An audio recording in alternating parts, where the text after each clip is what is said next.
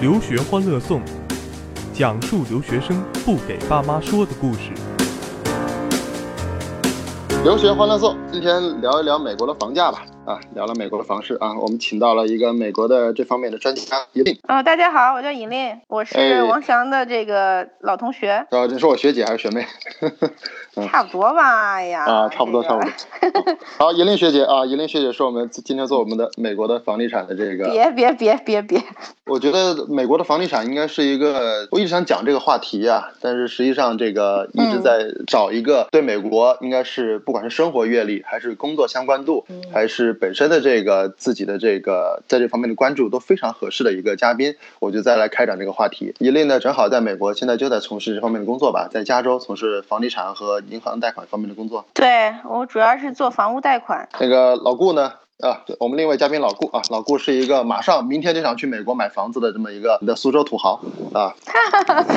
并不是土豪，以及现在川普当总统了，我要考虑一下要不要去美国买房子了。See that's the point，就是说 这人一上去，大家都不知道怎么回事了，你知道吗？啊，是吗？现在那就从这个聊起呗，就是川普也是刚来这两天刚刚当选之后，难道就会对房地产呢、经济走势都有一定的动荡吗？他就是个噩梦啊！你在你在加州看到已经有游行了吗？难道游行肯定有，但是不在。我们这边我没有我没有亲眼看到，但是游行的话，就是川普当选总统当天啊，我正好补充一下，我有好多学生在加州大学上学嘛，各个分校就是呃，川普当选总统就是那个结果刚出来的那一刻，就学校全部都开始游行了，是吗？对，包括伯克利、L A、Davis，然后 San Diego、Irvine 就都有游行，就我知道的这些学校中间，这么容易被煽动的年轻人吗？我感觉美国年轻人这么容易被煽动，这这不是被煽动，这是同学们自发的。表示抗议，现在都已经开始支持加州独立了，你知道吗？对，那个 Calixit 是吧？依琳，对于你的这个日常生活呢？那华人群，你你在美国，我觉得在加州也是代表当地的一个华人群体、华人社区了。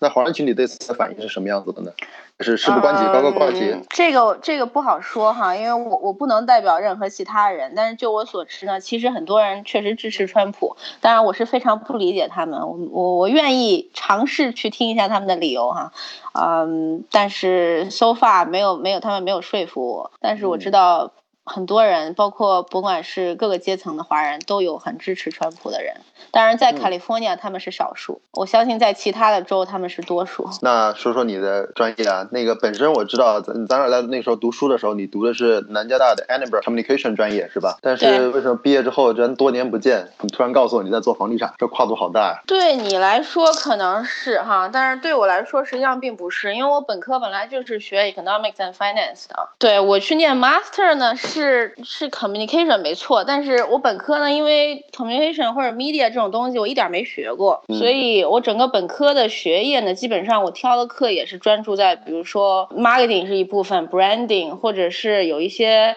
呃 media 的评论，就我个人比较偏向有有兴趣的偏文学的评论，电影评论呢，电视剧评论呢这种，或者呢有一些比如说呃 media 里面的 economics 啊什么之类的，所以实际上你让我真正的像去做做这个，对对对，这比较少，我做过一段时间记者吧，但是不是很。专业的那种，可能也就是业余的这种水平啊，所以我从来没有没有想过，但是差一点真的入行去做记者，但是还是没有去，还是从事了我的本科的专业啊，所以一直都是在做呃商业。其实老郭啊，这个我我是遇到很多学生在去美国挑选这个留学的专业的时候，每次说到这种 communication 这样传播专业啊，总是很难去讲清楚。家长或者学生最关心的一个问题就是这个毕业之后能做什么，包括好找工作吗？对对对吧？一令。也是作为这方面的一个学姐的一个，作为我们的学生的一个学姐的代表啊，你觉得在美国学这个专业找工找工作需要一个什么样的一个准备啊？很难找，还是说更难的是定位自己的方向？其实哈，我们那会儿很多人学 communication，其实他们是我不知道哈，我们那会儿的话呢，还是比较相对比较保守一点。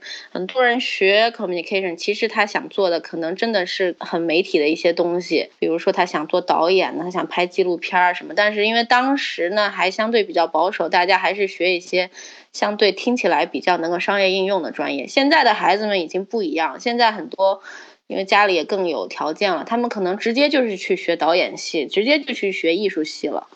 那他可能就不需要通过一些这样像中间的东西来过渡。那我们当时是可能有人是真的有这方面的志愿，但是他没有没有太勇敢的去追求，他就留在 communication 了。那这这一方面的人毕了业以后，他可能真的会去从事媒体。但是还有很大一方面的人，他其实，呃，也不是说非得做媒体不行，而且也很确实很难找到相关的工作。当时，那他很可能就真的就去做别的，比如说相关的就是做个 marketing 啊，做个 business development 呐，啊，其实也就跟 business 出来的没什么两样，除了你少了一些 solid 的 business skill 之外，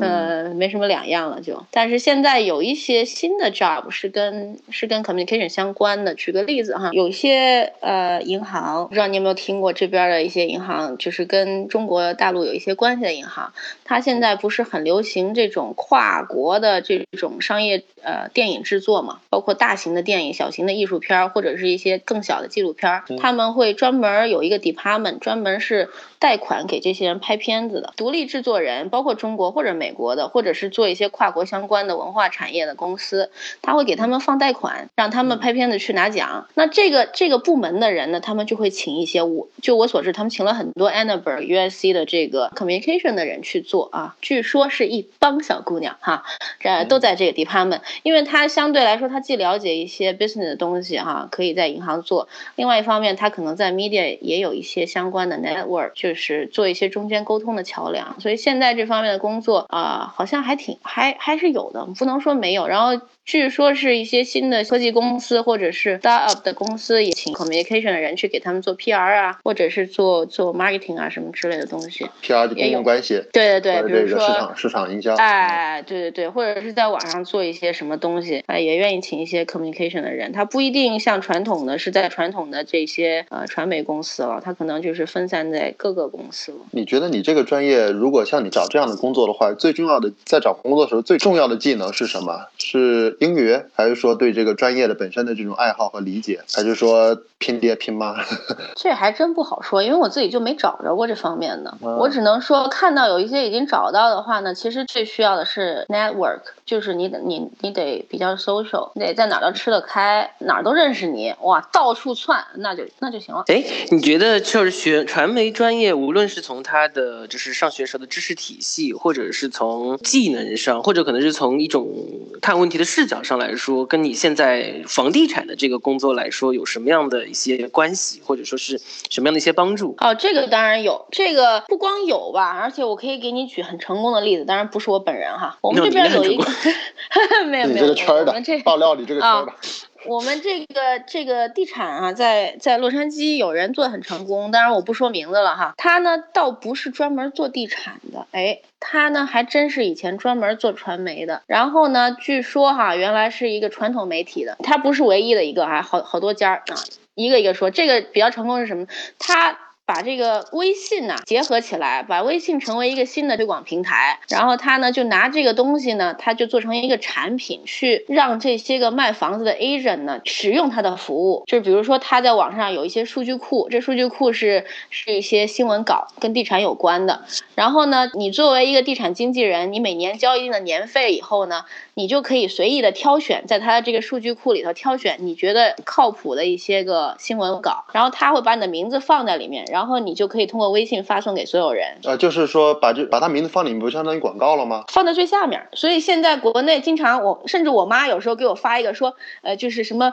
呃美国房产怎么样啊，什么买房子怎么样注意哪几点呢？我一看一打开，这个实际上最下面你都会看到有一些房产经纪人的广告，而这个东西最开始，当然我不知道最开始谁做，但是我们这边做的比较好的这一家公司呢，就是一个做传统媒体出来的一个人他做的，他不光做了这个，然后他还现在还做一个什么别的？就比如说我们这边卖房子，因为大部分都是那种带院子的嘛，门口就会插一个牌子说要卖，这房子要卖。就这种牌子，它呢就在人家那个牌子下面。以前传统的就是说，在那牌子下面有一个跟个架子似的，然后上面就有一些纸，上面就写了说这房子是三房两浴带车库，多少多少平方米这种东西。然后经过的人直接拿一张，就不用进去看就知道是什么东西嘛，对吧？因为人家不一定随时让你进去看，有可能人还在里边住。他呢就在那个牌子下面加了一个条形码，你拿微信扫一扫呢，他直接就告诉你里面照片长什么样。他就是运用了媒体的东西。己去做去做推广，但是他自己不卖，他就是提供给地产的经纪人一个新的一个手段去推广他们的东西，而且他他做的非常好，非常大。我就我所知，身边的经纪人基本上都加入了他这个会员，就我们这一片儿。哎，这个思路很好哎。对，就是他是媒体出身的嘛，他就是他可以用这些个思路，因为你刚才问我说媒体的思路对房地产有什么帮助，他这就做的很成功啊，就是他同样是一个媒体，只不过他是一个非传统的一个 niche market 的地产的一个小媒体，但是能够推广到全世界，就是他的一些文章啊什么，通过这种途径就能流传的非常广，然后又传回来给我们，就这种是不是从从另一个方面，这是一个技技术上的啊，就是说传媒的这种专业的背景能够帮助你在地产里面能够有更好的这个切入思路。那另一个，我觉得从经济的大环境来讲的话，是不是你刚才也提到了，妈妈也会看你这样的新闻？呃，是不是也是因为这几年中国的客户越来越多呢？像你在加州发现这样需要这样的会中文的，然后懂传播的经纪人也会比较呃，老实说，最近两年哈，因为我们这边有那种地产经纪人培训的学校啊，很多是华人开的。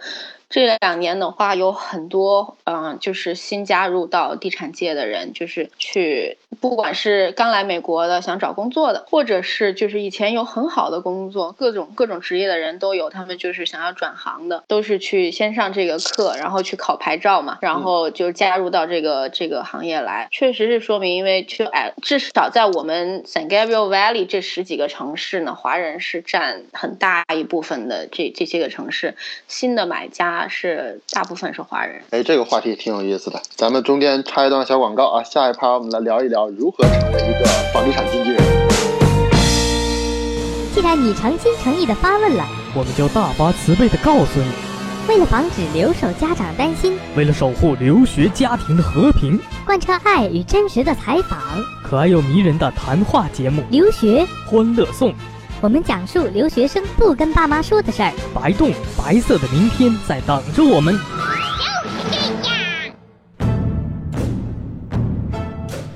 在一个夜黑风高的晚上，阿房宫大殿内，留学欢乐颂，深得朕心，受上赏。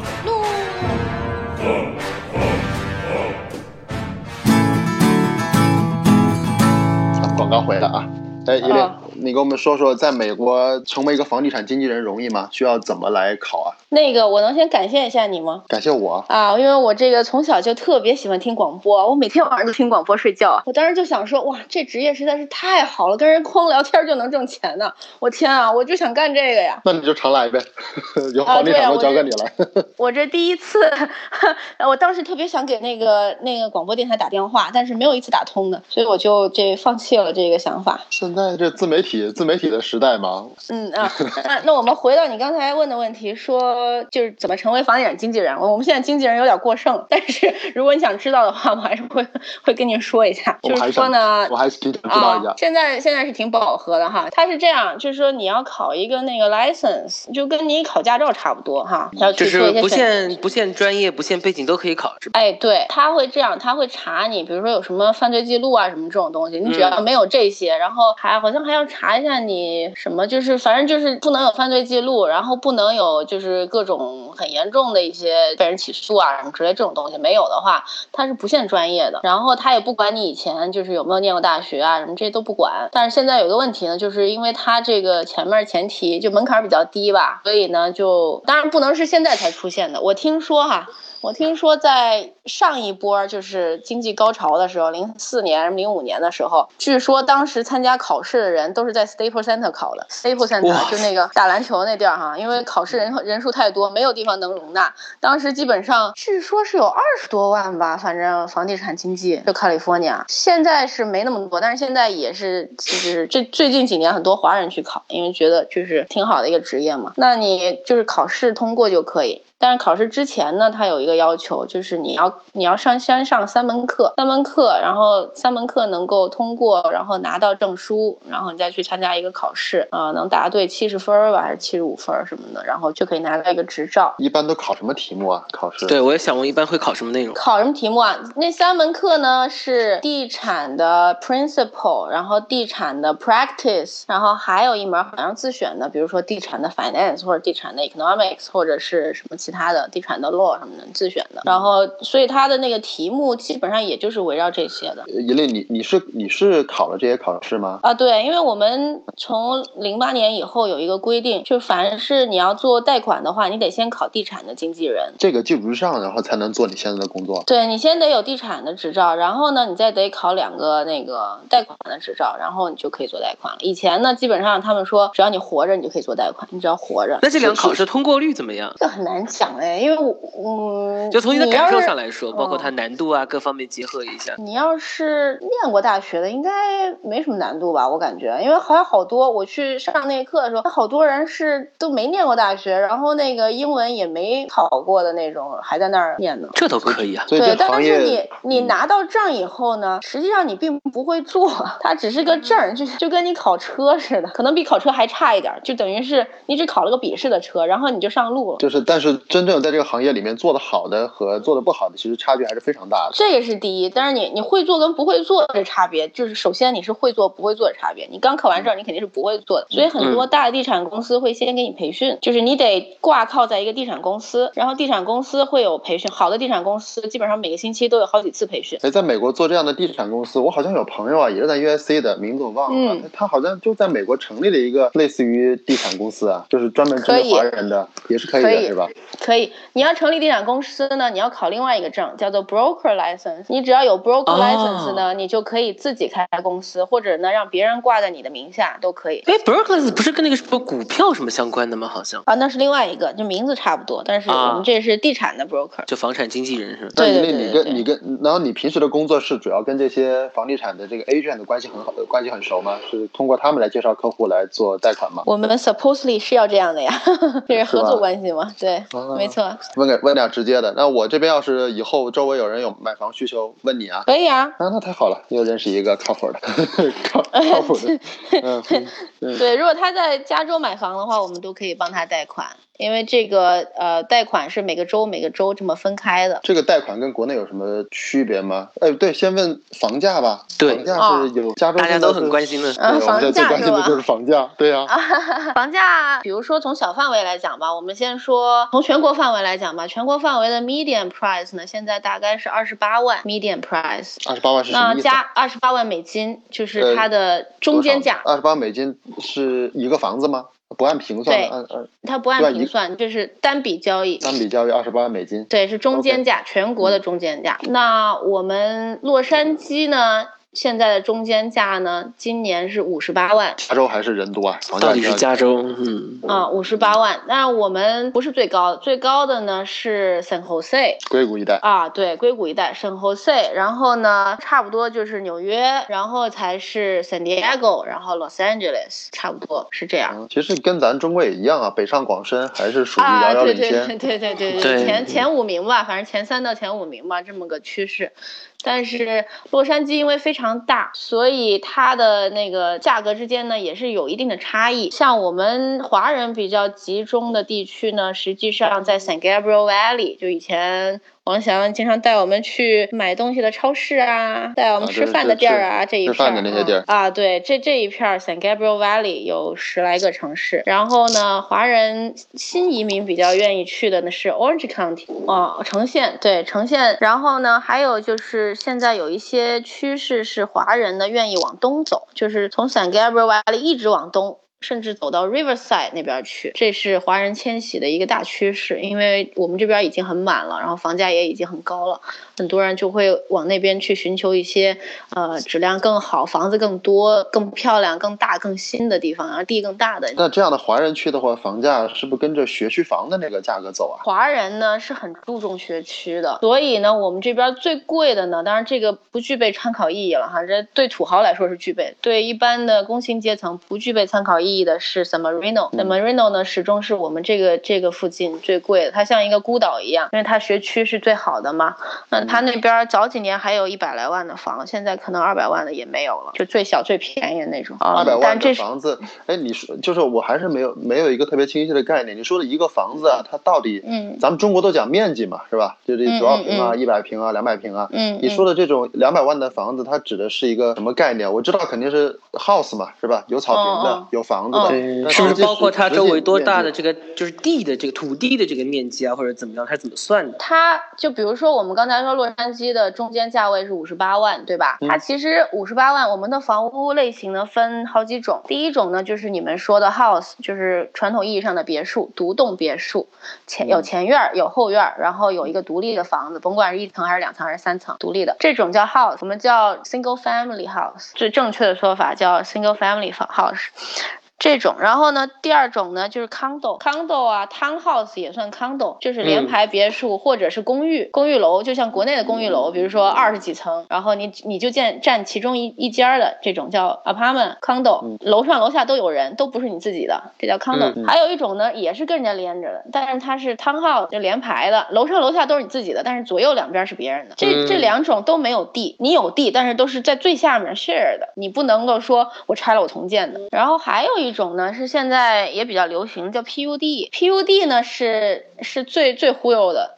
呃，不能说他忽悠，就是说很多人不知道呢，他刚从国内过来的话，他就觉得说，哎呀，这就是个别墅啊，它是个别墅，而且它也有前后院儿，它可能小一点儿，但是它是统一建的，也就是说一大片儿是同一个开发商。然后是同一款式的那种是吧？哎，它不会同一个款式，因为这边啊开发商很聪明，他就建的像个街道一样，每一个都不一样。但是这个这个它的问题是呢，它它是在一整个地上面开发的，所以呢，你得交管理费，哦你就跟 condo 和 townhouse 一样，你要交管理费。就像国内这种物业。管理这种感觉。哎，对你如果是真正的我们这边传统意义上的 single family house，你没有管理费，你只交税。哦，明白。因为你自己管，哦没人给你管，你没有公摊的地区。但 PUD 是有公摊地区的，因为整个小区里面都是属于你们你们这个小区。就比如说像这种什么可能街道清理啊、绿化呀、这种是吧？就是要交哎，管理费没错，国嗯，内做小区跟国内搞小区一样了嘛？哎对要买嗯房子嘛。就是带小区的这种独栋别墅，但是它的地呢稍通常都会小，但是很多新新移民很喜欢，因为他感觉这就是别墅。他感觉这个是不是就跟国内一样，有物业有小区，感觉还更舒服一点？要不然对对对而且还有不住，哎，不安全。对对对，而且还会有那个，就是很多还会是一个就是有栏杆的 gated community。哦，啊那更像小区了嘛？这不就是对就是一片地的小区？哎，你说这种这种小区，嗯，是不是是不是也是在那个华人买家越来越多的时候，慢慢的这种小区的热度也越来越高？这种本来就有，但是呢，华人确实很喜欢，所以在 Orange County 他们就 Orange County 也是一个特例了，因为那边大地主比较多，所以就就全盖这种。但是回到您刚才的那个问题，就是说你说那个房子是什么概念？五十八万的中间价，它是把这三种全都混在一块儿算的，所以你分不清楚哪一种是哪一种。但是就是说呢，in general 大概呢，你要这么个价钱才能买到个东西。但你说面积的话，一般正常的大部分的房子应该是两三房以上，然后正常的应该在一千五百尺左右，室内面积也就是一般五十。